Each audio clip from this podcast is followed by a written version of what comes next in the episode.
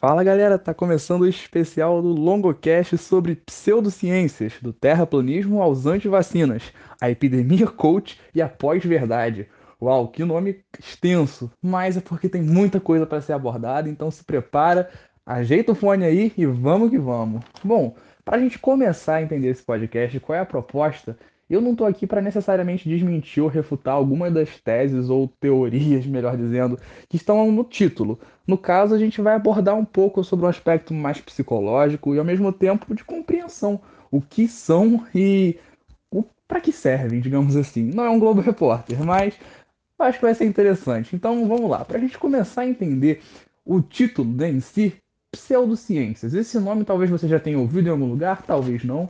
Então é bom que a gente consiga definir. E segundo o Oxford Dictionary, né, Dictionary, ah, vocês entenderam? O dicionário de Oxford, nós podemos definir pseudociências como sendo um conjunto de teorias, métodos e afirmações com aparência científica sobre o mundo ou a realidade, mas que partem de premissas falsas e ou não usam métodos rigorosos. E atenção, essa palavra métodos vai ser muito importante. E a parte de premissas falsas também. Quando nós estudamos pseudociências, nós estamos estudando áreas que supostamente são ciências ou que supostamente se valem de um conhecimento científico, mas que na realidade não podem ser consideradas áreas de interesse científico ou áreas que são de fato associadas às ciências. Os estudos e pesquisas, digamos assim, se é que pode se dizer assim, de antivacinas ou ainda dos, de pessoas que defendem um terraplanismo não podem ser considerados estudos científicos, porque quebram essencialmente o método científico sobre o qual nós vamos falar ao longo desse podcast. Mas antes, nós não podemos deixar de falar de poucos conceitos que vão ser muito importantes. Vamos seguir uma cronologia. Na verdade, vai ser bem próximo do próprio título. Então, o método científico vai ser abordado daqui a pouquinho. Para a gente conseguir começar a compreender melhor esses conceitos todos, toda essa história de pseudociências, nós precisamos entender um fenômeno fantástico estudado por dois caras, um professor David Dunning e o aluno Justin Kruger, da Universidade de Cornell, da universidade né, no campus de psicologia. Eles foram os responsáveis por uma pesquisa que culminou no desenvolvimento da chamada Síndrome de Dunning-Kruger, ou efeito Dunning-Kruger. Você talvez já tenha ouvido falar, também com outros nomes, né? Assim, do da, da pessoa que acredita que sabe muito e não sabe. Bom, basicamente é um fenômeno que leva pessoas que sabem pouco ou nada sobre determinado assunto a acharem que sabem mais do que especialistas ou pessoas que estudaram na área. Olha, e eu acho que isso já é um pouco óbvio que há essas pessoas. Mas esses caras, isso em 99, 1999, fizeram uma pesquisa fantástica. Fizeram uma pesquisa muito boa e eu preparei uma bibliografia bacana para depois, caso alguém venha me questionar sobre as fontes do, do podcast, Preparei uma bibliografia bacana, então só encontrar é só entrar em contato pelas redes sociais do Longocast que você consegue ter acesso essa bibliografia na íntegra e tem na bibliografia o link que manda você direto para o estudo original desses dois caras aí e você vai poder ler direto da fonte. É claro que vai estar em inglês, se você precisar, tem Google Tradutor, pode falar comigo que eu dou uma ajuda aí também. Estamos à disposição, mas a parada é que assim, esse estudo é muito interessante. E ele vai, ao mesmo tempo, também nos permitir compreender a chamada síndrome do impostor, que é meio que o caminho inverso. Essa síndrome, ou esse efeito, esse fenômeno, é muito bacana porque ele ajuda a gente a perceber como que pessoas que muitas vezes não sabem nada sobre um assunto ou sabem pouquíssimo não vão reconhecer os próprios erros, simplesmente por uma incapacidade dessas pessoas de refletir. Logo, uma vez que não refletem, não aprendem de fato aquele conteúdo. Logo, elas não vão abandonar as convicções que já carregam. Então, eu acho que é bem bacana. Uma tradução literal do título do trabalho para o português seria não habilidoso e não consciente disso. Como as dificuldades de reconhecer a própria incompetência leva a autoavaliações infladas. Isso seria o título em português da obra dessa pesquisa deles. E a gente já percebe pelo título aí a quão, quão diretos eles são, né? Assim, essa incapacidade de assumir o erro e sair da própria bolha, às vezes, de conhecimentos e de ego, é uma coisa que vai, às vezes, ferir a própria, a própria identidade dessa pessoa, a autoimagem que ela tem, às vezes, de si mesma. Então, esse efeito Dunning-Kruger nos ajuda muito a entender o porquê que essas pseudociências se fortalecem tanto a cada dia. Por que, que movimentos como o terraplanismo e a questão dos antivacinas, por exemplo, se alastram cada vez mais como tendências, digamos assim, por mais refutados que já tenham sido por muito tempo.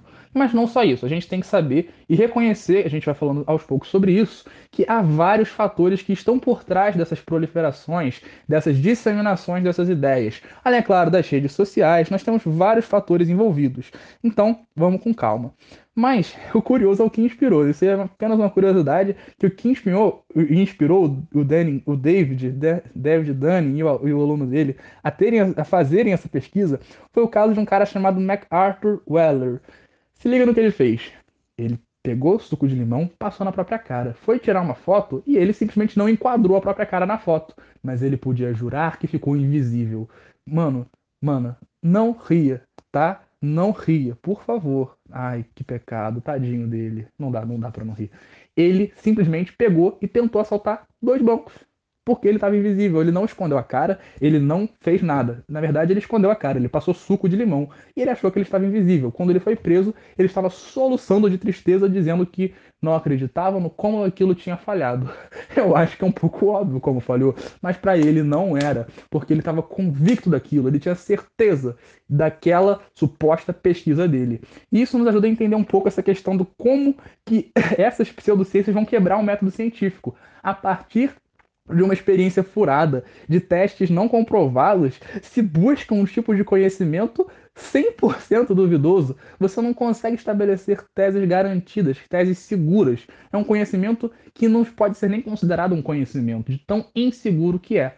Porém, tem sido muito disseminado por aí. E a partir justamente dessa incapacidade de reconhecimento da própria ignorância, muitos que estão né, enquadrados nessa síndrome de Dunning-Kruger, que eu acho que a gente pode se enquadrar de modo geral, em algum aspecto a gente participa disso. Por exemplo, às vezes, até pessoas, por exemplo, nos Estados Unidos, pesquisas já demonstraram, né, dentro desse aspecto dessa universidade, algumas revistas que depois foram tendo contato com o professor, desenvolveram testes e, a partir de pesquisas, se não me engano, se não me engano não, tô aqui, perdão, pronto. 88% dos estadunidenses pesquisados, né, que foram consultados na pesquisa, acreditavam dirigir acima da média, ou seja, dirigiam melhor do que a maioria, 88%. Olha, lembrando que o conceito de média está relacionado aí à questão da mediana, né? 50%. Não estou querendo falar de matemática, né? Porque a realidade já consegue negar o que eles estavam falando. A gente sabe que os Estados Unidos têm bastante problema com isso. Na época estava tendo muito problema em relação à questão né, de acidentes e tal, enfim. É todo um contexto muito interessante por trás, mas não vamos nos, nos prender tanto a isso. Porque o que eu acho bacana a gente observar dentro desse aspecto é justamente a incapacidade dessas pessoas de reconhecer a competência de outros, ou seja, a partir do momento que eu me acho autoridade em determinado assunto, mesmo não sendo um grande conhecedor, eu sou incapaz de reconhecer a competência do outro. Se uma pessoa, por exemplo, terraplanista, chama o Neil deGrasse Tyson, que é um grande astrofísico, de o inominável, como muitos fazem, a gente percebe o quê? Uma incapacidade de reconhecer o talento e o, toda a vida dedicada aos estudos desse cara, que é um grande pesquisador, um grande cientista, um grande físico, simplesmente ignorado, ele não é reconhecido. E essa incapacidade, inclusive, vai estar relacionada à própria capacidade de tomar consciência de si. E agora vem uma coisa bacana: o treinamento, a instrução é a principal chave para virar essa alavanca. A partir de estudo, a partir de informação, é capaz que essas pessoas reconheçam a si e aos seus erros e ao tamanho de sua ignorância. E a gente chega até alguma coisa interessante que Sócrates, né, alguns milhares de anos atrás, já dizia, né? Aquela questão do só sei que nada sei e conhece a ti mesmo. Um dos caras que foi possivelmente um dos mais sábios nos aspectos da filosofia, dentro do seu tempo, foi provavelmente o mais sábio, um dos caras que marcou a história da humanidade, da filosofia ocidental, sem sombra de dúvida, né? A gente observa que ele dizia: só sei que nada sei. E também falava isso como um exercício de humildade intelectual. Se eu reconheço que eu não sei, é o caminho para eu conseguir aprender algo. É claro que a gente tem que tomar cuidado com, a, com o oposto da síndrome de Dunning-Kruger, a síndrome do impostor, na qual a pessoa sabe muito, e aí a gente cai até um pouco no Sócrates de novo, o cara sabe muito, sabe muito da área, mas ele é incapaz de reconhecer o próprio conhecimento, o que acaba só dando mais voz às pessoas tontas que acham que sabem, mas no final das contas não sabem de bosta nenhuma daquela área. Imagina só se o Sócrates, a partir desses ensinamentos, resolvesse se resignar numa caverna, resolvesse se isolar do mundo e ficar quieto. Os sofistas iam continuar deitando e rolando, cobrando aí para poder fazer suas demonstrações, e a filosofia grega não teria tido o gênio que teve. Então é muito importante que nós também tomemos cuidado com os dois extremos, principalmente com esse extremo, né, atribuído ao nome Dunning-Kruger. Eu acho até por um lado bacana a homenagem, mas por outro eu acho uma pena, né? Porque, pô, coitado, o cara tá com o nome associado, né, assim, ah, síndrome tão chata, né? Eu acho uma pena. Mas merecidíssimo reconhecimento, uma pesquisa fantástica que eles fizeram.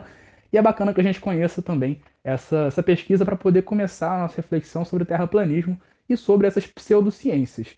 Lembrando também que eu acho que uma coisa interessante dentro da frase do, da outra frase do Sócrates, conhece-te a ti mesmo, nos permite superá-la. Porque quando nós reconhecemos a nossa ignorância e buscamos o autoconhecimento e o conhecimento do todo, Sócrates, né, nessa afirmação, falava que a primeira coisa que você tem que começar a conhecer é a si mesmo. Conhece-te a ti mesmo. A partir desse conhecimento próprio, desse autoconhecimento, você busca o conhecimento do que está à tua volta. E eu acho fantástico. Eu acho a filosofia socrática fantástica, mas infelizmente não vamos poder aprofundá-la agora. Se liga que dentro de algum tempinho vai estar sendo aqui no Logocast podcast sobre Sócrates, Platão e Aristóteles. Já está na gaveta. Desculpa aí o spoiler. Mas se prepara que daqui a pouco está no ar. Agora, finalmente vamos entrar de vez nessa loucura do terraplanismo. Terraplanismo, não estou aqui para refutá-lo, como eu já falei, porque isso já foi feito por um cara chamado Eratóstenes. Sim, um grego, né? quer dizer, não é grego, egípcio. Perdão, perdão, perdão. O Eratóstenes era um cara que morava em Alexandria e ele trabalhava em várias áreas. Ele era matemático, astrônomo, físico, filósofo. O cara tinha muitas atribuições. E ele era um cara muito estudado. Ele também trabalhava na biblioteca de Alexandria e ele encontrou um dia, né, vasculhando lá, alguns materiais, pergaminhos, né, sobre a cidade de Siene, que era próxima ali, 800 quilômetros ao sul, e ele percebeu que, né, naqueles escritos que falavam sobre o sombreamento diferente de estruturas, pilastras, varas e coisas do tipo, e ele ficou um pouco encucado, que, poxa, até naquela época havia, né, generalizado de modo geral, uma certa crença da, do terraplanismo. Até aquela época a gente realmente não tinha um satélite né, controlado pela NASA, a gente não tinha nada dessas coisas aí que nos desse uma, uma base distinta. Afinal, para eles, eles sempre estavam andando, eles não chegavam num final, então é plano, né? Não faz muito sentido. Mas aí ele chegou num, numa observação, numa análise, estava lendo, estava pesquisando, ele percebeu que se a Terra fosse plana, no mesmo horário do dia, considerando a distância entre as cidades, a sombra era para ser a mesma. E a única explicação plausível para a diferença de sombreamento no mesmo dia, no mesmo horário, seria uma certa curvatura da Terra. E isso ficou ali na cabeça dele, ele achou isso bem bacana. Ele, poxa, eu acho que eu tive uma ideia. E aí, a partir dessa diferença de sombras entre cidades, ele vai chegar à conclusão da curvatura da Terra. E a partir desse cálculo, né, como Alexandria estava 800 quilômetros ao norte, foi possível que ele calculasse. Olha que sinistro, isso mais de 200 anos antes de Cristo, há quase 2.300 anos atrás. Olha o que o cara fez. Com a ajuda de um cara que ele contratou, mediram esses 800 quilômetros direitinho, e chegaram a um cálculo de que a distância entre as cidades seria de aproximadamente 7 graus em relação à curvatura da Terra. Como assim? Pera, vamos explicar. Fazendo um prolongamento, digamos assim, relativo às estruturas analisadas, eles chegaram à conclusão de que entre uma cidade e outra, em relação à superfície do planeta, tomando como centro, o, literalmente o centro né, da Terra, o centro do planeta, lá, aquela região do centro, realmente, abaixo do magma, etc., você teria o quê? Uma distância de 7 graus ali entre uma cidade e outra. E ele fez um cálculo, como matemático, e chegou o que seria aos 360 graus né, da curvatura completa da Terra. Uma distância de aproximadamente 40, 400 mil quilômetros. E olha que fantástico, olha que incrível, ele foi capaz de 2.300 anos atrás calcular bem aproximadamente o comprimento da circunferência terrestre. A gente sabe que a Terra não é uma esfera perfeita, o formato é geoide, mesozoide, mesozoide, perdão, me enrolo nessa palavra, mas isso quer dizer o quê? Que ela é levemente achatada nos polos, Newton explica, né? A questão da gravidade aí. Enfim, o que rola é que esse formato da Terra foi descoberto por esse cara em 2.300 anos atrás. Ah, 2.300 anos atrás, perdão. E ele conseguiu chegar com aqueles instrumentos arcaicos, com aquela precariedade de instrumentos, a um cálculo aproximado do que nós conhecemos hoje como sendo a circunferência, o comprimento da circunferência terrestre. Você tem noção do feito que é isso? Bom, mas para o Clayton, né, do Facebook, o Eratóstenes estava errado. A gente sabe que posteriormente ao Eratóstenes, nós temos vários pesquisadores, vários cientistas que vão pesquisar coisas relativas à questão da Terra, dos astros e etc. Nós temos, um tempo depois, o desenvolvimento da te teoria heliocêntrica, né? temos importantes nomes, Galileu, Copérnico, Newton, temos a gravidade newtoniana, entre aspas, newtoniana, que tem gente que fala que Newton inventou a gravidade. Por favor, cuidado com essas palavras, não diga isso.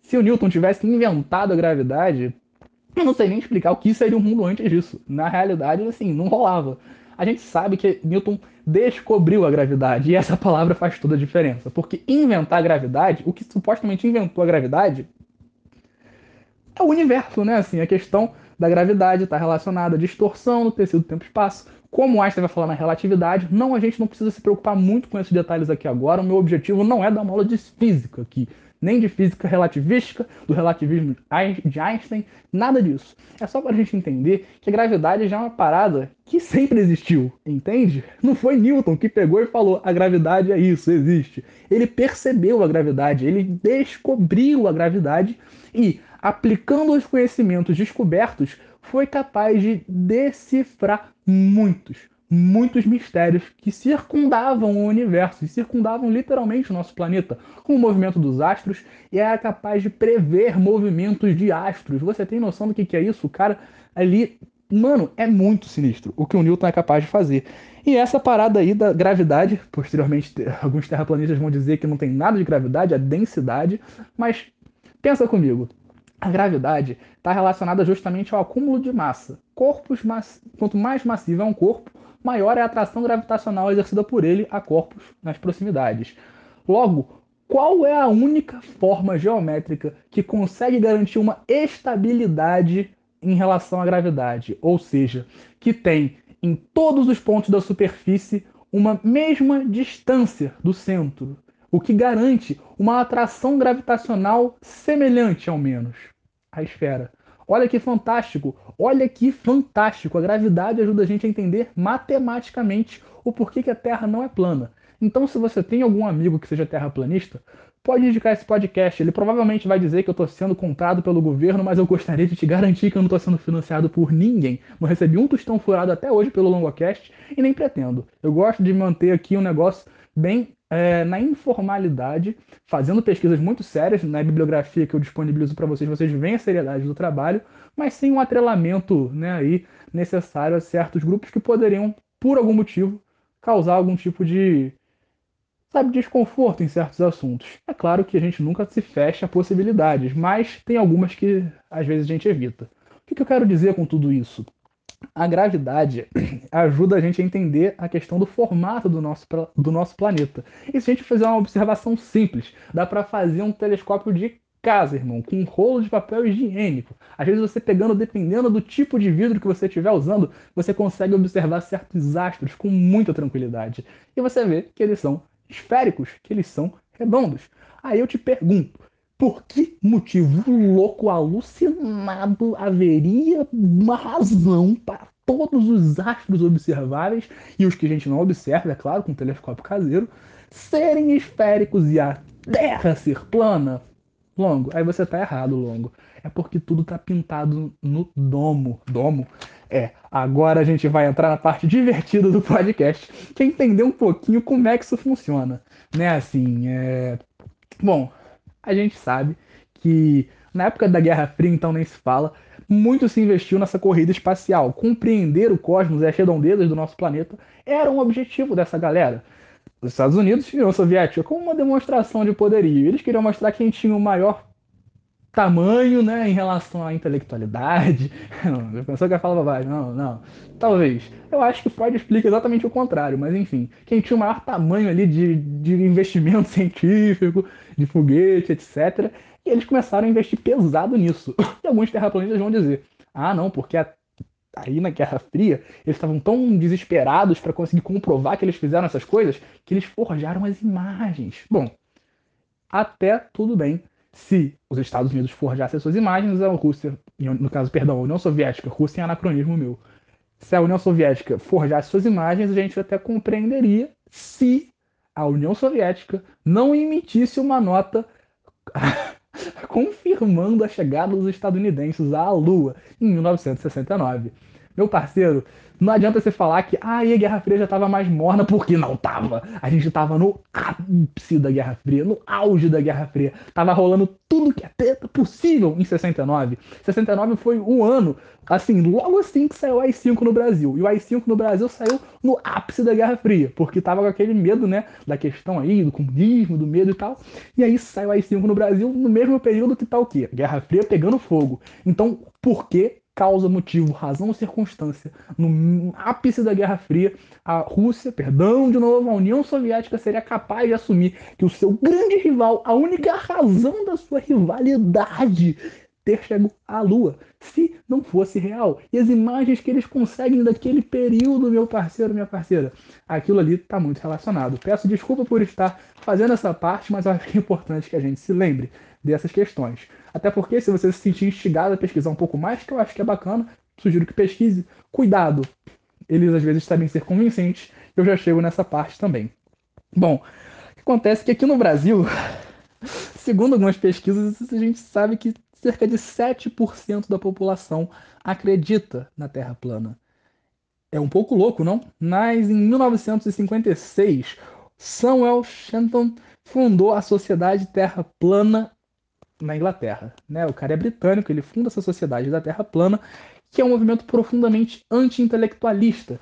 E isso, no primeiro momento, não vai ter um grande impacto mundial, mas depois isso vai ganhando adeptos. E um cara que foi muito importante, muito importante, para conseguir proliferar o terraplanismo no nosso país, é um pseudo-filósofo, a gente lembra que pseudo está relacionada, parece, finge, mas não é, né? É um pseudo-filósofo que mora fora do país, cujo nome é o mesmo de um grande poeta parnasiano, cujo sobrenome é Bilac, mas eu não posso falar o nome por motivos de processo. Você já deve ter matado de quem eu tô falando. O guru do presida. Você sabe quem é. Bom, é, a gente sabe que esse anti-intelectualismo e toda essa influência supostamente intelectual vai ajudar que esse movimento ganhe força no Brasil. E a gente consegue começar a entender um pouco melhor, a partir do Brasil, as causas da proliferação global do fenômeno terraplanista. A gente pode identificar nesse processo fundamentalismo religioso, ódio simplesmente ao cientificismo e uma busca por propósito. Sim, uma busca por propósito. A gente pensa isso no aspecto da filosofia. Filosofia, perdão, psicologia.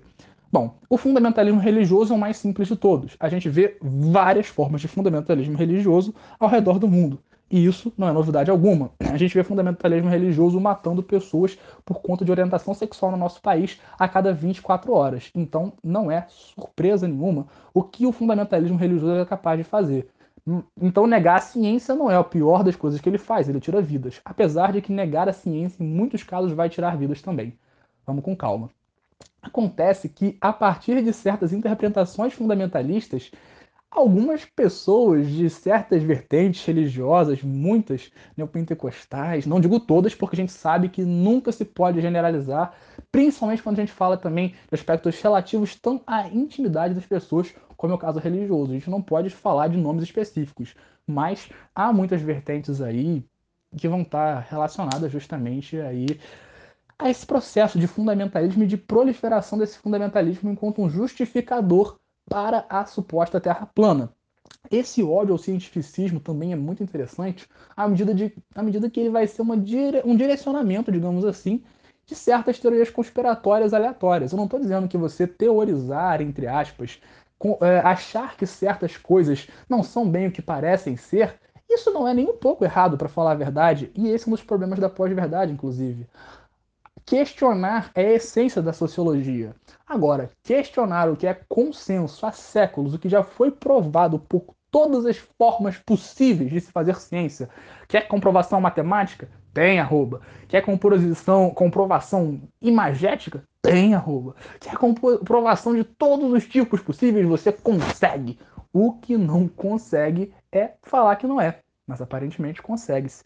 A partir da, da direcionamento de discursos de ódio a grupos voltados às ciências, por motivos dos mais diversos possíveis, por algum tipo de ranço passado ao governo, ou dos mais diversos, simplesmente por achar que isso é bacana. Nega-se a ciência, nega-se tudo que foi descoberto até hoje por outros e acredita-se que o que os especialistas falam não supera o que eu acho. Voltamos para o Dunning-Kruger. Olha como é que tudo faz sentido e agora você entende por que eu tive que passar tanto tempo no começo falando disso. Outra coisa que é bacana a gente pensar é a busca por propósito. Muitas pessoas que a gente vê aí fazendo vídeos sobre o assunto são pessoas que, enquanto a gente busca esses vídeos, a gente encontra um fanatismo por algo. Nós não encontramos naquilo uma simplesmente defesa de uma causa ou algo que seja simplesmente positivo. É um propósito de vida, é uma união que supera as esferas meramente de relações humanas. Não é algo sobre o que se conversa, é algo pelo que se luta. É quase uma nova cruzada anticientificista. E eu acho que é algo bacana a gente observar isso como algo que a psicologia poderia ajudar-nos a explicar. Se você assistir, eu deixo aqui uma recomendação nesse momento, caso você tenha acesso. Se você não tiver, provavelmente no Torrent você encontra. a Netflix tem a. Que Torrent, gente? Torrent, eu não... Torrent, eu errei. Torresmo. Torresmo é uma indicação que eu ia fazer. É uma comida bacana aí, comida típica brasileira. Torresmo, tá? não sei o que é torrent. É, Netflix é uma plataforma de streaming que tem a série Behind the Curve, no inglês, traduzindo A Terra é Plana. Eu sei que isso não é a tradução, mas é o nome que está em português. O documentário está em inglês, mas tem legenda, então, se você tiver como, sugiro muito que você assista. Eu demais enquanto eu via. Porque mostra experimentos, inclusive, de terraplanistas que comprovam que a Terra não é plana. Olha que fantástico. Olha que fantástico. Tem uma hora já tô dando spoiler. Peço perdão. Se você quiser, pula aí 40 segundos. Tem uma hora que eles pegam uma estrutura com luzes e indicadores de onde as luzes deveriam bater. Fica uma determinada distância, segundo a qual, a partir de uma terra redonda dos globalistas, a luz deveria bater a uma certa altura. E eles só veriam a luz se estando numa determinada altura, por exemplo, o tórax de um dos caras. Porém, se a Terra fosse redonda, a curva impediria que a luz chegasse naquela altura. Ele precisaria levantar acima de sua cabeça. Acende a lanterna na altura do tórax. Cadê a luz? Uh, tenta levantar.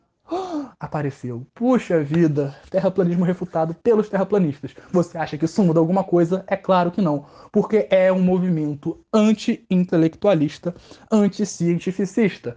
As provas científicas não bastam para negá-lo, porque ele já vai além da verdade. E aí nós já começamos a adiantar esse assunto que vai estar também permeando todo o podcast, que é a pós-verdade. A pós-verdade, que foi eleita inclusive pelo dicionário Oxford, que eu falei lá no começo. No ano de 2016, a palavra do ano é uma espécie de fato, entre aspas. É uma mentira que apresenta uma certa porcentagem de verdade para algumas definições. Para outros, é uma palavra muito relativa. A gente vê definições, mas tem muitas definições que são mais filosóficas do que linguísticas, realmente. Então, a partir das definições filosóficas, que às vezes acabam sendo mais precisas, para esse caso especificamente, nós encontramos uma que eu acho que é crucial. É uma mentira baseada em crenças e paixões que pode apresentar resquícios de verdades Hum, mas depois a gente fala disso com mais calma, tá? Pode ficar tranquilo que a pós-verdade vai entrar né, aí com mais profundidade em outro momento do podcast, mas a gente vai voltar ao terraplanismo falando um pouco sobre ela. Porque o que, que acontece, cara? O que, que acontece? Não importa o que, que a ciência nos prove. Eu estou tão movido por paixões que as minhas convicções, que os meus ideais vão guiar o que eu considero verdade. Nossa, olha que fantástico, como é que faz sentido? Poxa, eu acho que a gente consegue entender um pouco melhor aí a questão do terraplanismo. Porque o que deixa mais difícil debater com uma pessoa que é terraplanista é justamente essa característica de que você não tem uma condição exata de como debater, porque os argumentos que você apresenta são automaticamente invalidados. Não porque são argumentos inválidos, mas por conta da fonte, por conta de você estar imerso numa doutrinação é, estadunidense, da NASA e das mais diversas. Então é algo assim, um pouco impensável até. É, e eu acho que uma coisa que eu gostaria de expor aqui nesse momento é que eu tentei trazer informações das mais precisas possíveis sobre o que defendem os terraplanistas, mas é um pouco impossível de trazer uma definição oficial. Primeiro, porque não é uma ciência oficial, então tecnicamente não existe. Logo, não dá para trazer uma versão oficial. Mas nos conspiradores, né, o que a gente encontra muito é que assim tem, né, uma Terra que é plana. É plana, mas é redonda. Inclusive, eu acho bacana isso. Que ela é plana, mas ela é redonda. A gente tem né, um, a borda arredondada, né, quadrada. Olha que curioso. Também, a galera é tão doida, deixa eles pensarem o que eles querem. Mas uma coisa que muitos dizem é: as pessoas acham que nós somos loucos, mas nós não somos loucos. Nós somos mais inteligentes do que eles acham. E eu gostaria de deixar uma coisa aqui bem, bem clara. Realmente, a gente não está trabalhando com pessoas tontas. Se a gente estivesse trabalhando com pessoas simplesmente burras, a gente não conseguiria trabalhar com pessoas com uma capacidade argumentativa tão grande. Essas pessoas têm uma certa capacidade intelectual. O problema foi como elas escolheram empregar essa capacidade intelectual. Para onde elas estão apontando as suas faculdades mentais. Esse é o problema. E eu acho que isso entra muito nessa questão aí da crise do cientificismo, da crise da, da modernidade, da contemporaneidade e suas crenças na ciência. Porque o que leva uma pessoa que pode sim apresentar uma certa capacidade intelectual, isso não quer dizer que são pessoas problemáticas, a voltar-se a algo tão inimaginável e impensável. Muitos, inclusive, dizem: ah, as pessoas que se tornam terraplanistas o fazem tentando provar que a Terra não é plana. Cara, não. Sabe o que acontece? Vou explicar para vocês aqui uma parada bem intimamente. O que rola com muita frequência é que a pessoa né, vai falar com o cara, pô, cara, a Terra não é plana. Não, a Terra é plana assim, deixa eu te contar, a Terra é plana, por isso isso isso. Não, porque Newton provou por isso, a NASA provou por aquilo, a Estação Espacial Russa, Chinesa, tal país, tal país, tal país, tal país. São muitas, muitas versões diferentes. A pessoa chega e fala o quê? É um acordo global. Eles querem que nós acreditemos nisso. Bom, como é que você debate esse argumento? Bom, não, cara, como que ser um acordo global não faz sentido. Ué, mas você pode provar o contrário? Então, tem uma frase que eu acho que é muito bacana, que define muito bem isso. Uma frasezinha que eu botei aqui. Não é difícil você ter razão. Basta você saber jogar com as perguntas e com as palavras certas. Se você quiser, você convence uma pessoa sobre o maior absurdo possível. Um exemplo clássico disso é o Goebbels pro Goebbels não foi muito difícil, porque ele já estava numa sociedade bem racista em certos aspectos. Mas o que rola é que ele vai conseguir convencer uma sociedade inteira de alguns absurdos que ela não estaria disposta a aceitar, entende? E isso foi possível, porque o cara sabia jogar com a propaganda, sabia jogar com as palavras e com as perguntas certas. Olha que fantástico. No livro 1984, o, o, autor George Orwell, numa das suas passagens, que ele vai debatendo sobre o seu personagem central, Winston, ele vai falando até sobre a forma como os discursos do grande irmão, né, que é o personagem do partido, o grande, né, o líder lá do país, da Oceânia, ele vai fazendo como? Com perguntas e respostas rápidas que não permitem o cidadão, né, ao cidadão o pensamento, a reflexão, e dão respostas cheias de ideologia que não que haja necessariamente uma neutralidade em algum aspecto. A gente sabe que a neutralidade é bem problemática, bem complexa, mas que trazem a ideologia do partido inserida. Então, olha que interessante a gente pensar na maneira como se debate a ciência, na maneira como se debate tudo é a chave para a gente conseguir entender os processos que estão acontecendo. E eu sei que eu estou passando muito tempo falando do terraplanismo, mas é um dos assuntos mais importantes que vai nos ajudar a desembocar depois em todos os outros, eu garanto. E olha, é uma coisa fantástica. É... Mais uma questão interessante que eu acho bacana a gente pensar é que dentro dessas múltiplas divisões há algumas similaridades. A grande maioria acredita na existência de um domo, né? Isso daí é mais uma curiosidade para você que está ouvindo aqui não é terraplanista mas acreditam num domo que seria uma estrutura que estaria sobre a Terra, o firmamento, né, no qual estariam pintadas ou esculpidas, não sei por quem, as constelações. E muitos são inclusive criacionistas. É, bom, isso nos ajuda a entender um pouco né, a questão da religião, né, da influência religiosa, do fundamentalismo religioso na visão aí anticientificista de muitos grupos. Muitos vão dizer, inclusive, em algumas entrevistas eu já vi isso. Eu li bastante para poder fazer esse podcast, então relaxa que tá bastante segurança que está sendo abordado aqui. Fala, inclusive, que o, o, globalismo, né, nas palavras dele, o heliocentrismo, eu acho essa frase bárbara. O heliocentrismo é uma religião barra uma seita anticristã. Eu achei isso fantástico, porque eu admito que eu tô pensando até agora, tô com medo, sinceramente, de gravando esse podcast ser excomungado, porque eu sou católico, né? Assim, e eu tô com muito medo agora de ser excomungado. Nossa, não sabia dessa não. Bacana, bom saber, cara. Nossa, que medo. Uou, caramba, que perigo. Bom, não dá, cara, não dá. Desculpa, desculpa, galera, mas olha. Cara, que é difícil manter a seriedade. Bom, o que rola é que eles vão tentar, às vezes, também embasar esses discursos com algumas falas ancestrais. Falando até sobre, por exemplo, alguns gregos e outras civilizações defendiam isso, defendiam o terraplanismo, diziam que a Terra era plana. Como eu falei com vocês, né, o Eratóstenes vivia numa sociedade que achava isso mas porque a galera não tinha um acesso à informação, a galera não tinha um acesso ao conhecimento. E o próprio Aristóteles, né, é um cara que já vai estar tá também atuando nesse aspecto do globalismo, nas palavras deles, né, defendendo a realidade, tecnicamente, de que a Terra não é plana. Temos navegadores que são importantes para isso, temos o Fernão de Magalhães, que vai ajudar também na construção de um conhecimento mais empírico, né? Porque o que muitos terraplanistas falam é que nós estamos saindo da física teórica e indo para a física prática. Meu irmão, Fernão de Magalhães fez isso há cinco séculos atrás e você não consegue olhar para o que o maluco fez de empirismo? Olha o Francis Bacon aí também, morreu fazendo empirismo brincadeiras à parte, realmente Francis Bacon acabou morrendo, né, por conta de complicações né, de suas pesquisas, ele acabou pegando uma pneumonia, botando uma galinha para congelar. Uma longa história.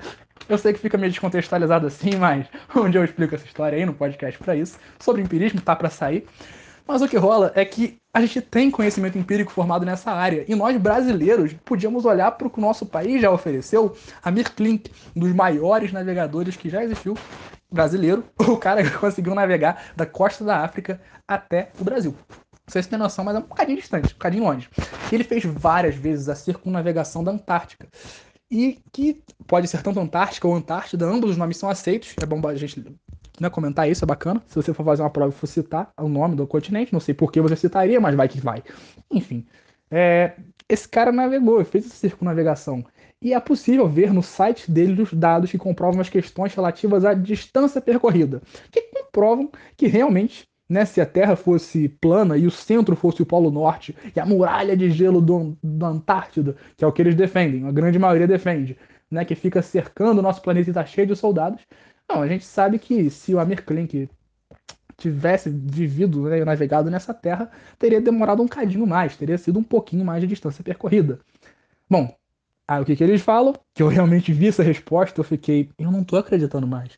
Hora que você, hora que você fica um pouco boquiaberto. Admito que em alguns momentos eu parava, assim, saía, ia respirar, olhava na janela assim, saía, né, saía do meu quarto e ia pra sala, né? Da sala pro quarto, porque tudo que a gente às vezes acaba conseguindo fazer em certos momentos. Mas enfim.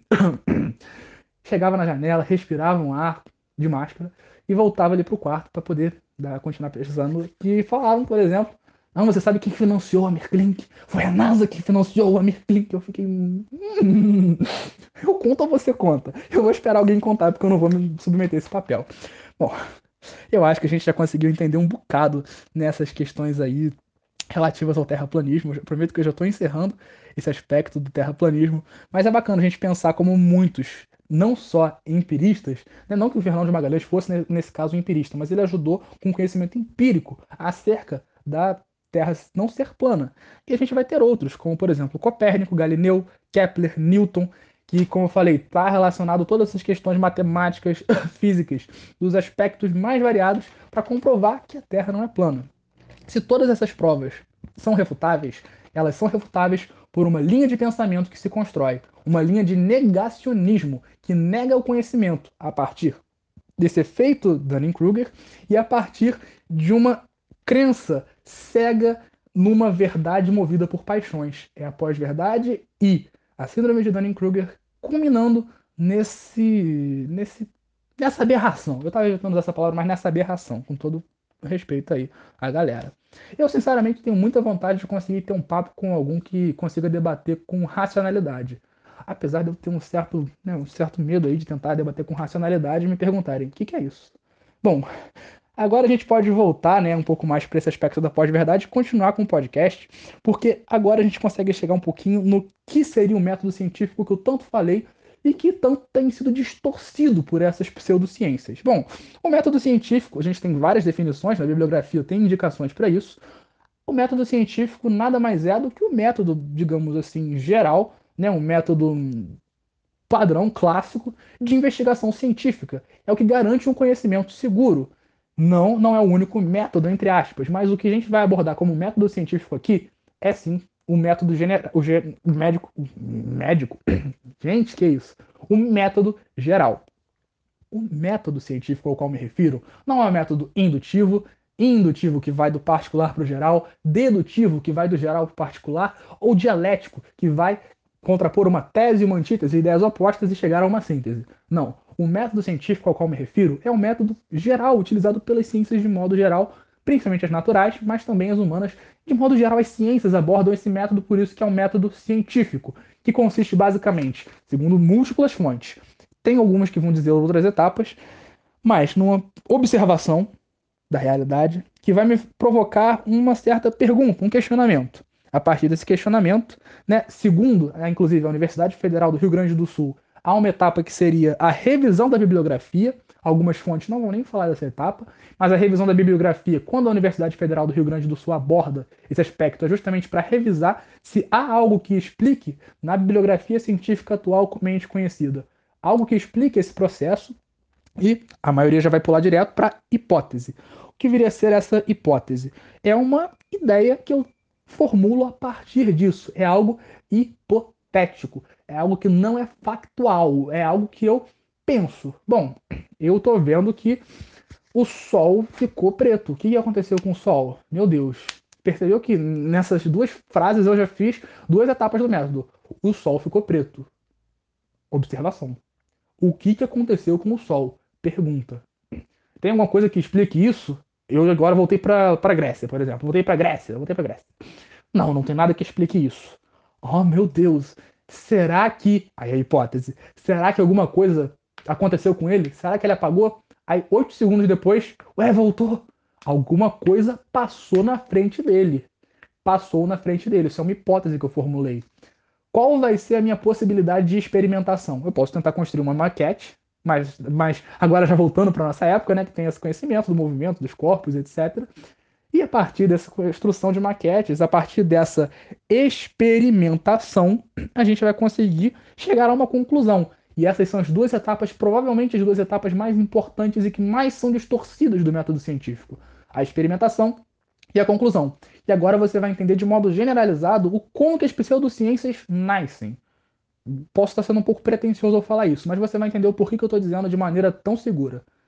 A experimentação é uma espécie de teste, é uma experiência científica, algo que eu faço a partir de uma hipótese para chegar a um resultado. Eu posso fazer de duas formas. Bom, a partir de uma certa análise. Eu posso fazer para entender o que, que acontece, ou posso fazer tendo uma ideia do que pode acontecer. Mas é aí que vem uma coisa muito importante. Eu tenho que reconhecer os resultados dessa experimentação. Porque muitas vezes o resultado da experiência vai negar a minha hipótese. E aí a gente volta para a etapa da hipótese e formula novas hipóteses. Bom, o resultado demonstrou que não é bem assim que funciona como eu estava pensando. O que pode ser diferente então? Novamente a pergunta, chegamos a uma nova hipótese e testamos essa nova hipótese.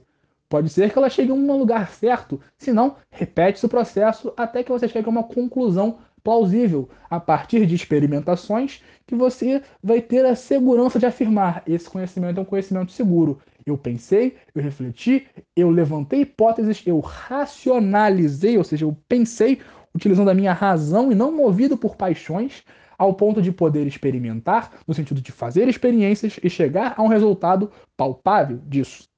Método científico. O que, que acontece? Aristóteles foi um cara que vai ter, vai ter uma importância absurda nesse método científico. Ele vai ser um dos pais, né, digamos assim, desse método científico na divisão das ciências. Ele vai ser muito importante para essa divisão que a gente conhece de física, biologia, medicina, matemática, enfim. Ele vai ser muito importante nesse processo. Estou falando disso para a gente entender a, a distância temporal que nós temos, apesar de eu achar que é bem problemático, a gente sempre fala só de gregos, por exemplo, porque por mais que isso baseie muito o pensamento ocidental, a gente não pode ignorar que toda uma filosofia oriental, digo já de modo mais geral, uma filosofia do continente africano de modo geral, isso sem, isso sem falar das peculiaridades regionais, que a gente muitas vezes não tem acesso hoje em dia. Por conta de uma devastação histórica, inclusive. Então, a gente tem que tomar cuidado com isso daí, mas voltando para Aristóteles, a gente não pode negar a importância que tem o pensamento de Aristóteles e que mais para frente vai sendo muito refinado, mas muita coisa tem que se manter, porque é um método seguro, é um consenso de que o método científico é seguro. Mas o que, que a pseudociência faz? Inverte. Como assim inverte, Longo? Ela parte da conclusão. E se você parte de uma conclusão, é muito mais fácil. Vai dizer que não é. Eu digo com toda a segurança de que o nazismo é de esquerda. Longo, pelo amor de Deus, o que você está falando que o nazismo é de esquerda? É de esquerda. Porque se você olhar para o nome do partido, é Partido Nacional Socialista. Oh meu Deus, o nazismo é de esquerda. Convence você. Mentira, gente, pelo amor de Deus. A gente sabe que o nazismo é um movimento de extrema direita. O nome do partido é igual a gente chamar, sei lá. Tem que tomar cuidado com o processo judicial. Morro de medo com isso. Mas o DEM de democratas, sabe? É uma coisa um pouco né, delicada. Ele vem do Arena, que era o partido da ditadura. Então a gente tem que tomar cuidado. Mas, por favor, não contem a eles que eu disse isso aqui, ok? Fica entre a gente. a parada que rola é que, assim, a gente tem que ter muita, muita segurança do que a gente afirma a partir de experimentações. A gente não pode partir de conclusões, porque quando se parte de uma conclusão, eu vou experimentar de modo que a minha conclusão seja confirmada. E enquanto eu não tiver uma prova cabal disso, eu não vou descansar. No caso das pseudociências, por que elas são tão interessantes para os adeptos? Por que elas são tão bacanas na hora de oferecer um propósito? E a gente volta na questão do propósito que eu falei. Porque você não consegue provar que a Terra é plana, meu parceiro.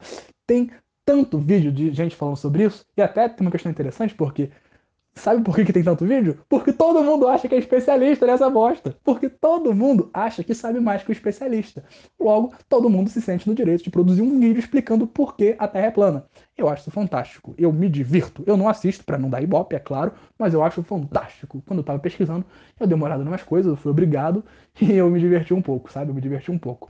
Inclusive, tem um comentário bacana Sabe o avião. Eu não sei se você sabe, se você não sabe, sabe agora.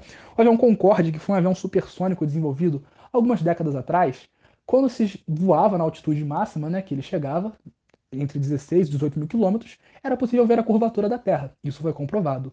Um canal, né, que cujo nome eu não posso dizer por motivos judiciais novamente, repito, mas que tem a ver com uma indicação de tempo, aproximadamente 60 segundos, Terra Plana, é o nome, alguma coisa assim. Depois, se você tiver curiosidade, pesquisa lá para rir um pouco comigo. É um canal que vai falar um pouco sobre o quê? Sobre, justamente, o Concorde provando que a Terra não é redonda. Que a partir do Concorde você vê uma curvatura nula, você não tem curvatura, a Terra é plana. Aí você vai ver as imagens, é um negócio risonho, você ri, você ri. Tem alguma fonte bibliográfica? Cadê a fonte? Onde é a origem do vídeo? Meu Deus, você não encontra nada, não tem nada, porque é uma coisa que parte de um delírio coletivo e vai se tornar uma tese. Uma tese que não é uma tese. A gente tem que parar de considerar essas coisas como sendo plausíveis de aceitação. Mas a gente tem que tomar muito cuidado com uma coisa que eu também preciso falar aqui. A gente não pode negar, é, de primeira, cancelar esse tipo de coisa. A cultura do cancelamento é um dos maiores problemas que a internet nos traz. E eu vou te dizer isso com muita tranquilidade. Não, eu nunca fui cancelado, até o momento pelo menos, espero não ser, mas a parada é que a cultura do cancelamento é uma cultura doentia. Você não dá à pessoa o direito de mudança que é um direito, basicamente um direito humano, né, de liberdade de expressão, não discurso de ódio, não podemos confundir uma coisa com a outra. Mas a pessoa ter um posicionamento Ninguém nasce desconstruído, então a gente tem que ter a consciência de perceber que às vezes as pessoas não vão ter um acesso à informação, não vão ter um acesso a determinado tipo de conhecimento que vai lhe oferecer instrumentalização, sabe, para superar certas dificuldades. Muita gente acredita, inclusive nessas teorias, porque não foi educada de forma a conseguir refutá-las. Isso a gente encontra, inclusive, até um problema relativo à educação básica, que tem sido sucateado no Brasil há muito tempo. Agora acabou de ser aprovado o Fundeb, a gente até lembra aí um pouco né, das questões relacionadas à galera que votou contra. Só uma pequena pausa. Pelo amor de Deus, gente. Carla Zambelli falando de voucher para poder pagar a escola particular. Isso é uma piada, pelo amor de Deus, gente. Pelo amor de Deus, gente. Pelo amor de Deus. Pelo amor de Deus. A pessoa pegar dinheiro público, dar na mão da escola privada com a criança de aviãozinho. Ai, gente, é piada para mim. Na minha opinião, isso é piada. Não acredito que ela fale sério. Se ela fosse humorista, ela tava, tava mais famosa. A galera tava rindo mais dela. A galera já ri, não sei o que acontece. Enfim, é... voltando pro terraplanismo. É uma piada atrás da outra, eu não consigo que, que acontece? A parada é que nessa distorção do método científico, a gente vai ter os mais diversos mecanismos para manipulação. E nessa de pessoas que às vezes não vão ter instrumentalização para conseguir combater essa, essa, essa, distorção do método científico, muitas vezes é convincente. É a frase que eu falei agora há pouco. Não é difícil você ter razão, é só você jogar com as perguntas e com as palavras certas. E essa galera muitas vezes joga com as perguntas e com as palavras certas. Eu acredito no que você falou. A sua fonte não é segura. É claro que a minha fonte é segura, é consenso internacional. Ué, o mundo inteiro está conspirando. Mas isso é impossível. Você pode me provar que isso é impossível? Como que você prova que é impossível? É, é senso, bom senso, é bom senso. Mas aí a parada fica estranha. É só saber jogar com as perguntas certas. E é assim que esses movimentos se proliferam. Galera, eu fiz um trabalho de pesquisa muito, muito profundo. Eu estou pesquisando sobre isso há bastante tempo. E aqueles links que estão na bibliografia, admito que nem são todos. Eu já tenho dado uma olhada nisso há bastante tempo. Mas se você tiver alguma crítica, alguma recomendação, depois faz um contato aí com o LongoCast que a gente vai estar tá buscando, se possível, trazer esse assunto à tona novamente, porque pseudociências é um assunto muito importante para a nossa sociedade. A parada que rola é que essa distorção do método científico vai estar tá muito associada a muitas coisas. Mas o método científico é uma coisa muito importante que a gente não pode achar que por essas distorções ele deva ser, entende? é, menosprezado. Só para encerrar a questão da cultura do cancelamento, fica aí uma sugestão. Vamos tentar ensinar, sugerir, reconhecer as diferenças e a partir disso, sabe, oferecer mecanismos, meios, formas de transformação, de melhoria para as pessoas. Porque às vezes o que falta é um toque. Ok, discurso de ódio, a gente não precisa ficar com tolerância toda, tá, gente? Calma aí, podemos ter esse tipo de cuidado também na diferenciação. Bom, o método científico é uma parada importantíssima e uma coisa que foi desenvolvida também graças a esse foram as vacinas, né? As vacinas é, também surgem após a observação de um cara chamado Edward Jenner no século XVIII. Sim, no século XVIII. Ele estudava varíola, ele ficou estudando a varíola por mais de 20 anos e ele chegou à conclusão, a partir de algumas observações, de que pessoas, principalmente mulheres relacionadas a, ao campo, que estavam ordenha, trabalhavam ordenhando vacas, não pegavam a varíola, elas pareciam estar imunes, porque elas tinham contato com a varíola bovina. Isso vai ter até uma característica de trazer o nome à vacina. Vacina vem do vaca, do latim, né? Radical latino. Olha que interessante.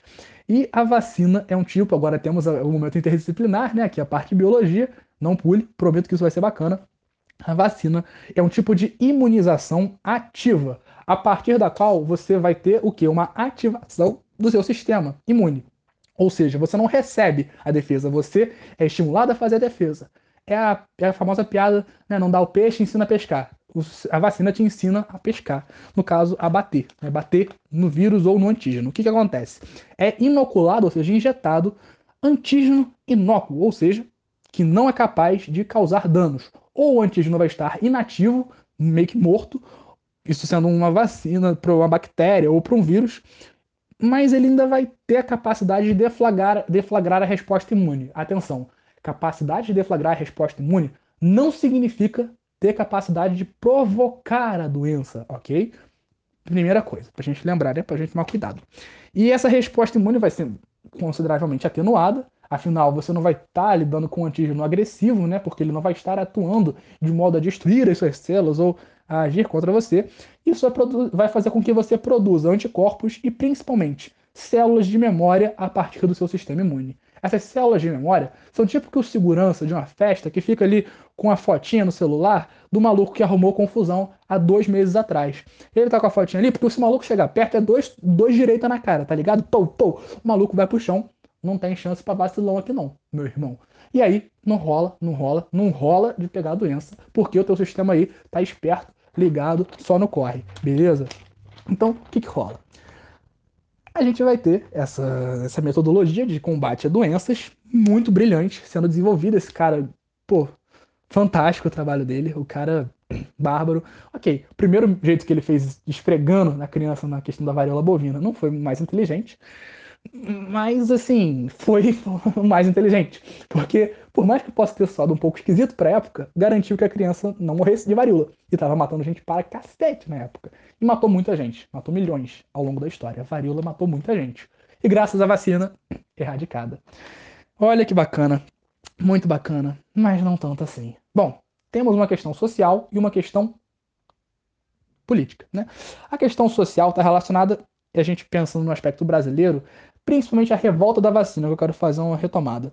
Está relacionada intimamente a questões sociais e é uma ignorância generalizada da vacina em si. Mas isso não é culpa das pessoas, porque as pessoas estavam submetidas a uma vida miserável, ali em condições insalubres ao extremo no centro do Rio. Aí manda é, vacinação obrigatória. Eu não sei o que é vacina. Estou aqui ignorado pelo poder estatal. E quando o poder governamental vem, é para botar uma agulha no braço da minha esposa, nessa região tão íntima que é o braço. Sim, o braço, né? Era uma região ali erógena, brincadeira. Não era erógena, mas era uma região íntima, não se mostrava os braços ali, era sempre manga comprida. Olha que bacana. Calorão de Rio de Janeiro com a manga comprida. Coisas que a gente só vê no Brasil.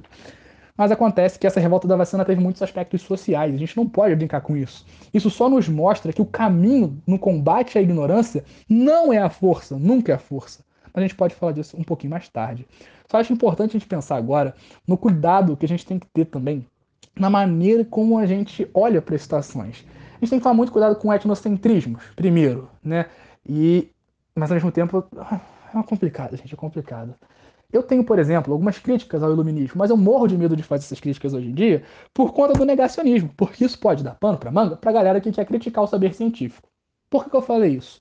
Porque a gente tem que ter um olhar crítico sobre as, as coisas que estão relacionadas ao mundo, mas a gente também não pode negar 100% certos tipos, por exemplo, de saber popular. Muitas coisas do saber popular, inclusive, são muito interessantes e nos ajudam a entender bastante coisa que às vezes a ciência ainda não explica. Mas esse é o bacana, que a ciência ainda não explica. Porque quando a ciência explica, explicou, entende? Poxa, a gente pode até achar que a Terra é plana, mas quando tem uma explicação científica, ok, a ciência explicou.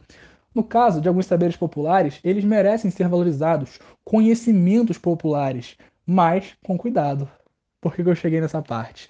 Porque a gente tem que entender que a questão de saúde e das pseudociências é uma questão, inclusive, de saúde pública. Quando a gente fala de proliferação de informações falsas e de dos maiores absurdos possíveis, a gente tem que pensar de que tem gente no Brasil que acha que alho cura a Covid. E eu estou falando de uma pesquisa desenvolvida pelo Ipsos, que é o terceiro maior instituto de pesquisa do mundo, que surgiu na França em 1975, tá com link lá na bibliografia, e tá em mais de 87 países. Meu parceiro, se liga na conclusão. No Brasil, cerca de 18% da população acredita na cloroquina, né, hidroxicloroquina, e 7% que o alho cura a Covid. Você tem noção do que, que é isso? Ah, só um adendo, não vou nem, nem comentar isso, mas é só uma piadinha para vocês. 5% acha que a tecnologia 5G transmite a Covid. Isso aí fica de brinde para você é, perceber o grau de desinformação. Não estou defendendo a tecnologia 5G, tem que até fazer umas pesquisas mais na área. Não vou achar que eu sei o conteúdo porque eu não sei. Não vou contribuir com o Danny Kruger. Mas assim, a parada é que Mano, é cloroquina, cara. E o que rola com a cloroquina? Aí a gente, a gente deita e rola. A gente deita e rola nesse podcast porque o que rola com a cloroquina é a mesma coisa que acontece com o movimento anti-vacina. Você tem noção do que é isso? O laboratório que foi responsável pela pesquisa que foi publicada na revista conceituada Lancaster quebra o método científico e nega a realidade. Isso atrelado a interesses econômicos que já foram comprovados e, posteriormente, aproveitado por interesses políticos. Olha que doideira.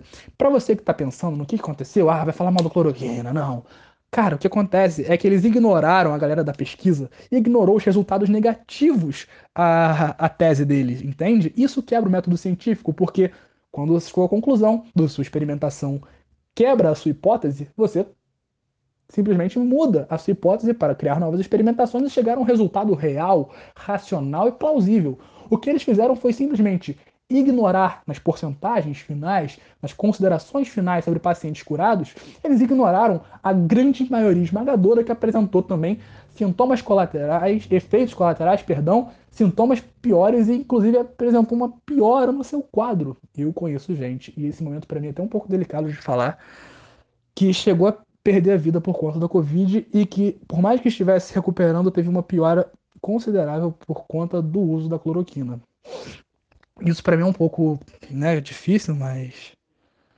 Ai, gente, é pra gente ter uma noção do, do, do que, que a gente está trabalhando, entende? A gente está falando de pessoas morrendo por ignorância. E mais do que por uma ignorância, por uma ignorância propagada. É, é de interesse das pessoas. A gente tem propaganda da cloroquina. Eu já já falo do. Eu sei que você já sabe do que eu vou falar. Todos os caminhos levam a ele, mas a gente fala dele daqui a pouquinho, mais perto do final, tá bom? Calma aí, calma que a gente já chega nele. Nosso menino. Ai, danado. Mas o mesmo processo que acontece com a cloroquina hoje aconteceu com o movimento antivacina também com um estudo publicado numa revista renomada e com uma pesquisa furada. Olha, já tinham, já haviam críticas às vacinas antes dessa pesquisa, mas essas críticas se, se atinham a um aspecto às vezes religioso, sim, grupos religiosos fundamentalistas já criticavam vacina na, de um tempo. É doideira, não? Doideira. Mas enfim, o que acontece é que a gente vai encontrar essas críticas muito esparsas, muito específicas vai ter um filme bem polêmico que vai falar da vacina e tal, na década de 80, e isso e vai gerar um rebuliço e tal, mas nada que se compare a 1998. Antes de mais nada, vale lembrar que a OMS, basicamente todos os países do mundo, num consenso, né, e médicos, todas as pessoas que estudaram, confirmam a importância das vacinas na redução da mortalidade infantil. Então, por mais que você não acredite tanto assim, Mano, a mortalidade infantil foi reduzida drasticamente após o início do uso de vacinas no tratamento e, no caso, na prevenção, perdão, tratamento não se fala, na prevenção de certas doenças. Por que eu falei tratamento não se fala e dei tapinha na minha boca? Porque a gente não trata uma doença com vacina, a gente previne. Como assim? A vacina, como eu falei, é uma imunização ativa, ou seja, eu preparo o meu corpo para caso ele tenha contato com o antígeno, ou seja, o estimulador externo, o transmissor, o vetor da doença, o causador da doença, eu possa ter o cuidado, eu possa ter uma resposta apta. É tipo, meu país vai entrar na guerra. Eu não vou entrar. Eu, se eu vou pra guerra, se o país declara guerra contra mim sem dar um aviso prévio, sei lá, Pearl Harbor. O Japão chegou sem nem falar nada, já chegou no pá, pá, pá, pei, pei, pei, pou, pou, acabou Pearl Harbor. E, pô, é um negócio aí que não rolou para os americanos ter a chance de defender, perdão, os estadunidenses. Não tiveram chance de se defender lá em Pearl Harbor. Mas, se por algum acaso o Japão fala, vou atacar, hein? Meu irmão, botava ali seis aeroportos aviões que eles tinham, botava ali uma pancada de agerador, botava uma pancada de avião e o que? Batia de frente com os japoneses, evitava um massacre que rolou lá. Então, o que, que eu quero dizer? Quando você trabalha com essa questão da vacina, é justamente o que? Eu aviso, ó, estão vindo aí, hein? Vai subir, vai subir. É o olheiro, tá? Vai subir, irmão. Aí o que, que acontece? Já tem aquele preparo todo, já tem toda aquela imunização, seu corpo já está pronto para treta, pronto para guerra. E realmente, a Covid é uma guerra, porque é uma doença muito, muito agressiva, gente. Bom, é o que rola. É... Eu falei de 1998, agora você vai entender o porquê. Um cara, que eu me recuso a chamar ele de médico, mas eu vou ser obrigado. Andrew Wakefield, né, vai publicar na revista The Lancet, que também era uma revista bem renomada. Não, não é a mesma, a Lancaster, na qual foi publicada a coleção da cloroquina. Mas enfim, na revista The Lancet, ele vai publicar um artigo segundo o qual supostamente as vacinas dadas a recém-nascidos provocariam uma inflamação intestinal que seriam provocadoras de envio de toxinas ao cérebro, causando autismo e outros problemas derivados de danos ao sistema nervoso. Você tem noção do que, que é isso? Bom, a galera ficou no rebuliço, né? A imprensa global, ó, oh, vacinas causam mutismo, vacinas causam problemas neurológicos. Ah, meu irmão, meu irmão, aí é complicado te defender. Ele, né, a gente sabe disso hoje, mas na época não se sabia. Logo depois se descobriu que ele estava sendo financiado por escritórios de advocacia que queriam pro, pro, pro, processar essas empresas aí que promoviam a vacinação, que produziam as vacinas. Olha como é que tudo faz sentido. Esses escritórios de advocacia foram descobertos, ele perdeu a sua licença, a sua licença médica foi cassada. Hum, não vou dizer que não foi bem feito, mas a gente encontra o que? O interesse econômico por trás. Só uma breve adendo, a gente sabe a questão do autismo, né? E aí entra pós-verdade de novo, é complicado. O autismo está relacionado intimamente à poda neural, né? Que a gente nasce com muitos neurônios e ao longo da nossa, do nosso desenvolvimento encefálico a gente vai perdendo eles aos poucos. O autismo, que a gente tem que tomar cuidado, a gente também não pode considerar ela uma doença, é parte do transtorno do espectro autista. A gente tinha que respeitar um pouco mais, porque o autismo é uma, é uma síndrome, a gente não tem que tratar necessariamente como uma doença, sabe? Porque são pessoas meramente diferentes, não são doentes, elas não estão inaptas a vir em sociedade. Muito pelo contrário, muitos dos gêneros que, gêneros, dos gênios que nós conhecemos tinham autismo. Sabia disso? Não sei se sabia disso, mas é uma curiosidade. Gauss, por exemplo, um dos maiores matemáticos da história, tinha. Então, curiosidades aí, né? Porque o que acontece? O autismo é uma, uma síndrome e está relacionado a essa questão. A gente. É, bom, até onde se sabe essa questão da poda neural, principalmente, e a outros fatores que têm sido muito pesquisados, têm sido muito estudados. Mas a realidade é que não se sabe plenamente a integralidade do autismo.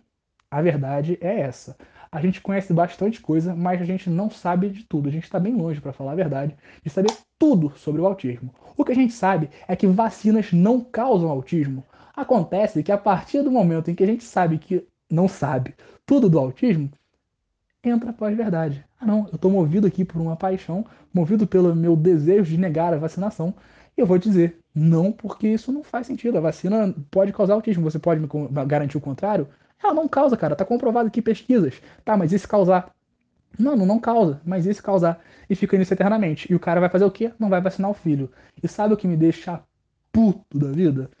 Porque ele não vai ter tanto problema. Provavelmente ele foi vacinado. O filho dele que não tá sendo. Você tem noção disso? O cara tá levando o filho a um risco de morte por ego por não querer acreditar. E mais do que isso, porque pais que são contra a vacinação são um problema de segurança pública. Porque quando um não está vacinado, muitos estão correndo risco. Alô, mas você não falou que a vacina prepara você para a guerra e tal? Sim, foi toda uma piadinha que eu fiz antes.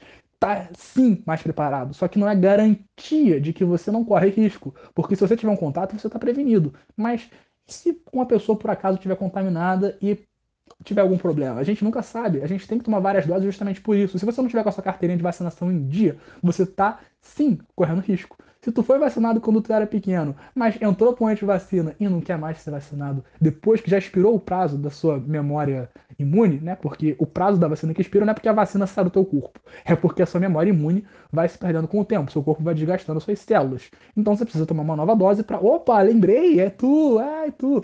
Então, é para isso. Mas aí, cara, é, aí eu lamento te informar, mas você tá correndo um belo risco. Aí realmente é um problema teu, né? Você se ferra bastante. Mas, cara, é uma coisa que surge um interesse econômico e vai causar um rebuliço enorme internacional.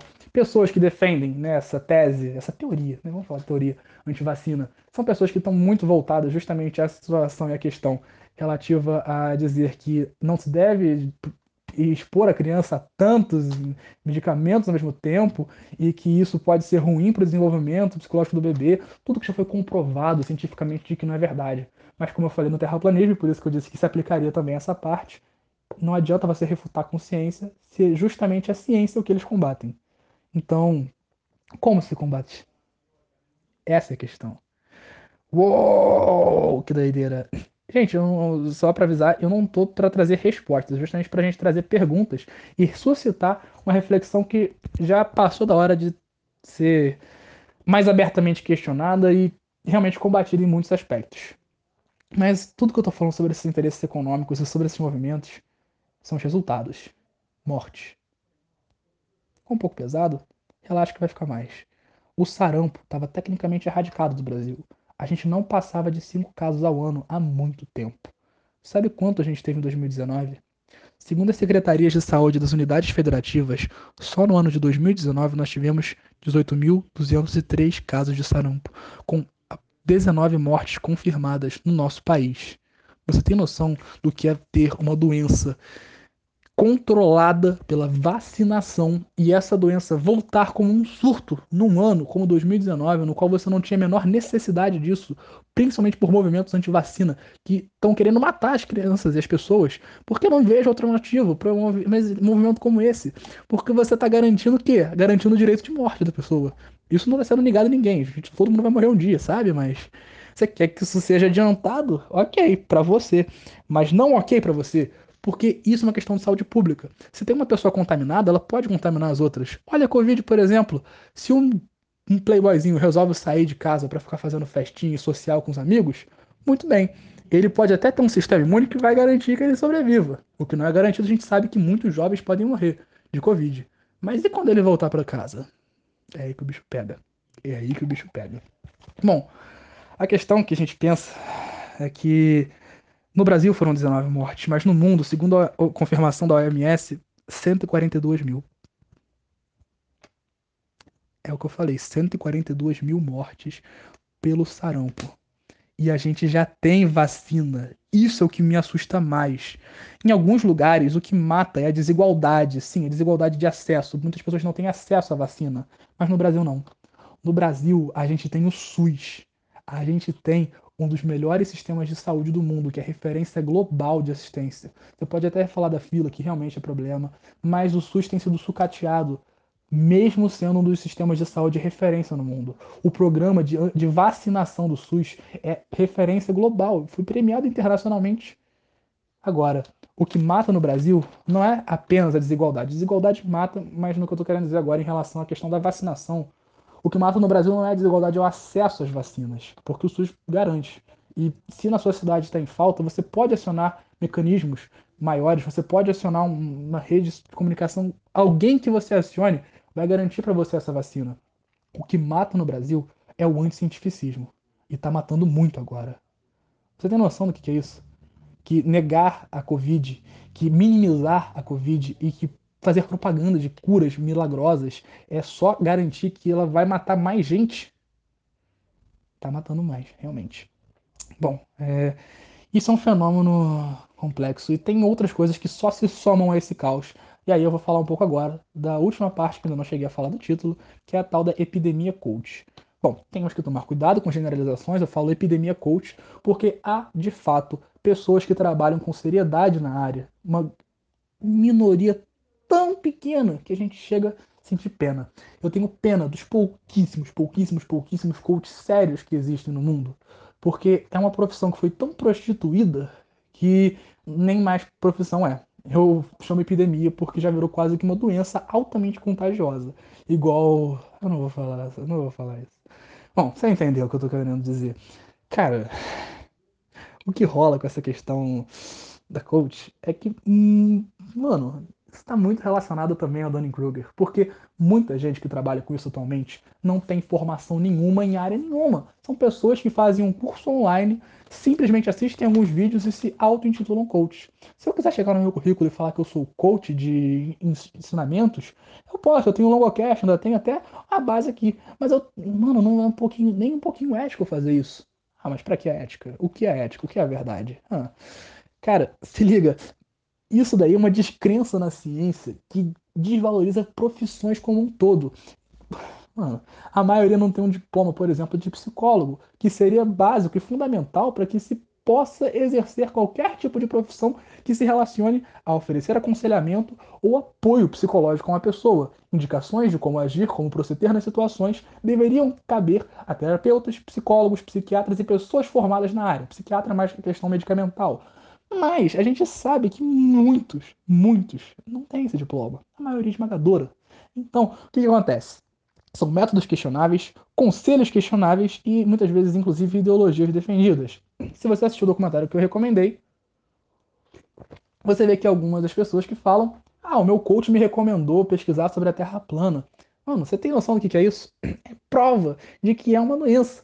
Eu não estou dizendo que não há coach sérios, e por favor não me entenda mal. Se você é coach, está ouvindo isso e trabalha com seriedade, tem formação na área, você, você não vai se sentir ofendido ou atacado, porque é como falar sobre a questão política. A gente tem uma grande maioria de políticos corruptos. Mas se eu falo de corrupção na política, o cara que é honesto não vai se sentir atacado, mesmo que eu faça uma generalização como essa. Então agora eu me refiro a você, coach, que está ouvindo isso e trabalha com seriedade.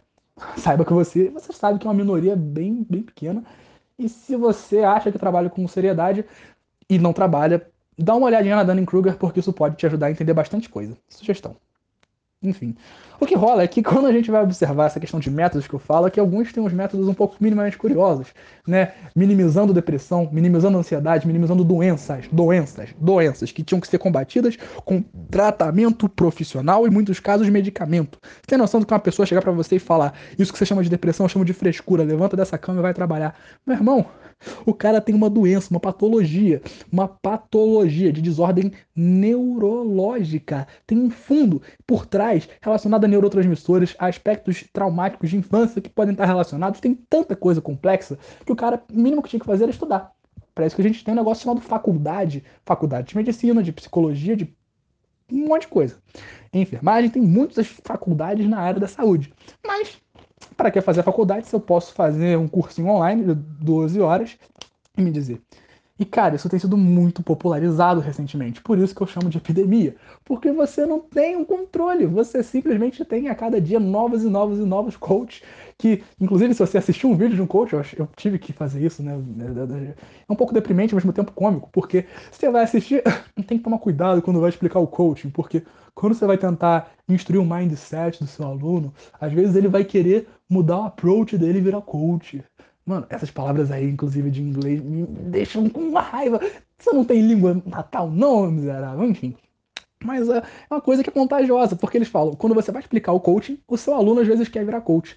Vê se isso faz sentido. Você, imagina você, imagina você. Você chega num consultório médico, você que, sei lá, não tem uma formação na área, o seu médico fala sobre o problema que você tem no seu ouvido e você resolve sair por aí na rua, monta a barraquinha e fala. Fono, né, fono, otorrinolaringologista sou eu. Você foi numa consulta, você já se acha no direito de falar isso? Ah, é fácil, é só falar que eu tô, a pessoa tá com problema. Se tiver assim, tá, mas esse não foi isso. Ah, eu dou meu jeito. Eu dou meu jeito? É o que muita gente tá fazendo nessa profissão. Que não devia ser chamada de profissão, inclusive. Em muitos casos. Claro, como eu falei, tem exceções. Mas são casos tão pequenos e tão raros que a gente já é difícil de não generalizar. Mas como eu falei, as redes sociais redes sociais estão sendo muito, muito, muito cruciais para a proliferação dessas. E eu ressaltei duas pseudociências e uma epidemia de cult que são muito famosas hoje em dia, que são muito problemáticas e que causam muitos problemas. Mas a gente tem muitas outras pseudociências que merecem uma atenção à parte. Então, quem sabe no futuro a gente não fala delas. Não vou nem falar aqui agora, porque se eu não falar com o aprofundamento merecido, com a pesquisa necessária, eu vou estar, além de incorrendo numa Dunning-Kruger, quase, a gente, eu ainda vou estar, né, assim, causando ódio de pessoas que não odiariam. Então vamos evitar, né? Vamos evitar, vamos esperar pesquisar para poder falar com propriedade. E nessa de redes sociais a gente entra na questão da pós-verdade e das fake news, que são diferentes, a gente tem que diferenciar esses dois conceitos. Fake news, notícia falsa. Mentira. Pós-verdade é uma coisa que você fala movido por uma paixão. A fake news não necessariamente vai estar associada a uma paixão. Tem coisas que são pós-verdades, tem fake news que são pós-verdades e tem fake news que não são pós-verdades. Tem fake news, como por exemplo que o Trump falando de que o Obama era muçulmano, que não nasceu nos Estados Unidos. Irmão, isso é mentira política. Isso não é pós-verdade, porque isso não tem nenhuma questão que possa ter resquício de verdade dentro, sabe? Mas isso é mais do que movido por uma paixão, é movido por um interesse, é mentira política. Como o Karnal muito bem falou nos vídeos dele, foi até previsto por Maquiavel no livro Príncipe dele. Brilhante livro do Maquiavel. Bem, bem doido, mas brilhante livro do Maquiavel. Então, cara, é... isso vai ajudar muito na afirmação de ideologias das mais problemáticas possíveis, porque vale tudo vale tudo ao ponto de você negar a ciência, ao ponto de você querer fazer um revisionismo histórico. E você achou que eu ia poupar as ciências humanas, meu querido? Achou errado, otário. Bom, otário, para quem entendeu o Faco de Cultura, tá? Entendam o meme. Se você não conhecia, agora você sabe. Isso é uma referência a um programa bem bacana do YouTube. Inclusive, recomendo o Faco de Cultura, muito engraçado. Cara, a questão que acontece é que todas as ciências vão ser alvo do anti-cientificismo. E se as ciências da natureza, que têm fórmulas que tem comprovação por A mais B matemática, ciências humanas, que partem muitas vezes por uma observação, por mais materialista que seja, de observações por vezes subjetivas, que demandam um raciocínio por trás, é um revisionismo absurdo. Você vai ter dos revisionismos mais bizarros possíveis. E eu falei hoje de revisionismos voltados às, às naturezas, né? ciência da natureza. Quem sabe outra hora eu falo revisionismo voltado a humanidades. Mas isso vai demandar outras pesquisas. O que rola é que a gente tem que tomar muito cuidado, porque, cara, é, é muito anticientificismo, anti-intelectualismo que está permitindo que essas ideologias, das mais absurdas, se firmem. Quando eu quero promover um discurso reacionário de ódio a uma determinada etnia, né? Porque falar de raças, a gente sabe que não há raças, a gente não é que cientificamente já comprova isso, mas há o senso comum de falar o termo raças, então a gente às vezes até né, tolera isso de maneira geral, mas é um cuidado que a gente às vezes precisa ter. Cara, quando a gente fala de discursos, às vezes, de revisionismo para menosprezar etnias, isso é uma coisa muito presente hoje, isso dá volta. Isso dá volta, é o mais triste. E, bom, como eu disse, todos os caminhos levam ao bolso. É, a gente não conseguiria falar dele, cara. A gente não conseguiria falar dele. Mas não podemos achar que ele é um caso isolado. Porque parte de um fenômeno global. Todo o mundo há uma grande onda anticientificista, conservadora ao extremo, que está permitindo que os governos mais absurdos ascendam ao poder. E né, a gente tem muitas coisas que vão estar nesse meio de processo. Robôs, né, assim, do Twitter, né, Carluxo? Que vão estar aí atuando também. É, Carluxo tem vários Carlos ao longo do país. Meu pai, meu pai, por exemplo, se chama Carlos Felipe. Não, não tem nada a ver com isso, muito pelo contrário. Beijo, pai. É, mas, cara, o que acontece é o seguinte: é que, assim, quando você tem né, ferramentas tipo robôs para poder espalhar uma ideologia, fica fácil, né? Quero ver fazer convencendo as pessoas não é mentira. Não que seja muito difícil no nosso Brasil atual. A gente tem que reconhecer isso também. Ai, que tristeza. Mas por que, eu tô falando desse fenômeno global? Porque, cara, a gente não pode achar que o que está acontecendo no Brasil é uma questão meramente interna. A gente não pode dizer que a população brasileira é uma população essencialmente burra. Porque simplesmente é uma população que não tem tido oportunidade de ser educada. Quando a gente fala que a cultura do brasileiro é a cultura do malandro, a gente está sendo muito, muito restritivo. A gente tem que reconhecer que a cultura do Brasil é uma cultura riquíssima, que tem muitas faces e frentes. E tudo bem que a questão da malandragem está muito associada ao samba, isso faz parte. Mas achar que a cultura do brasileiro é desrespeitar regras é você menosprezar toda uma outra face de cultura realmente cultural e atribuir à cultura algo que está relacionado a, muitas vezes a desvios de caráter. A gente não pode normalizar a desordem, porque aí a questão fica feia. Aí você vê pessoas furando a quarentena como se não fosse nada. Você vê um prefeito, como na minha cidade, Nova Friburgo, eu falo com todas as letras que é um processo, segura, Lucas. Que, mano, criar uma bandeira, criar uma bandeira roxa para poder permitir que as pessoas saiam é doentio, é doentio. É negar a ciência, é negar que há uma pandemia matando milhares. E no caso da minha cidade, dezenas de centenas. Já chegamos a centenas, inclusive. É, então a gente tem que tomar muito, muito cuidado com isso. E eu acho que, que pra gente ir encerrando esse podcast, que já tá no tamanho planejado, felizmente, eu queria destacar uma cena, saudação à cloroquina, que para mim eu acho que é a cena mais emblemática desse governo. Que, cara, eu olhei aquela cena e eu fiquei numa mistura de sensações que eu não sabia se eu ria, se eu chorava, se eu ficava boquiaberto ou se eu xingava. Eu fiz os três. Eu, velho da Porque foi uma situação que você, ao mesmo tempo que você se comove, você ri, que é a reação possível, e você fica puto, porque como que é possível que um remédio cientificamente comprovado que não faz bem, que pode trazer efeitos colaterais dos mais diversos, tem que ser tomado pela população. Como é que você obriga um exército a produzir isso? Como é que você saúda um remédio na rua assim? Mano, se ele pegasse, por exemplo, chegou a vacina no Brasil, a galera toda tá, tá lá na frente vacinada já, pega a vacina e faz homenagem à vacina. Ainda seria um pouco bizarro. Convenhamos. Seria bem bizarro.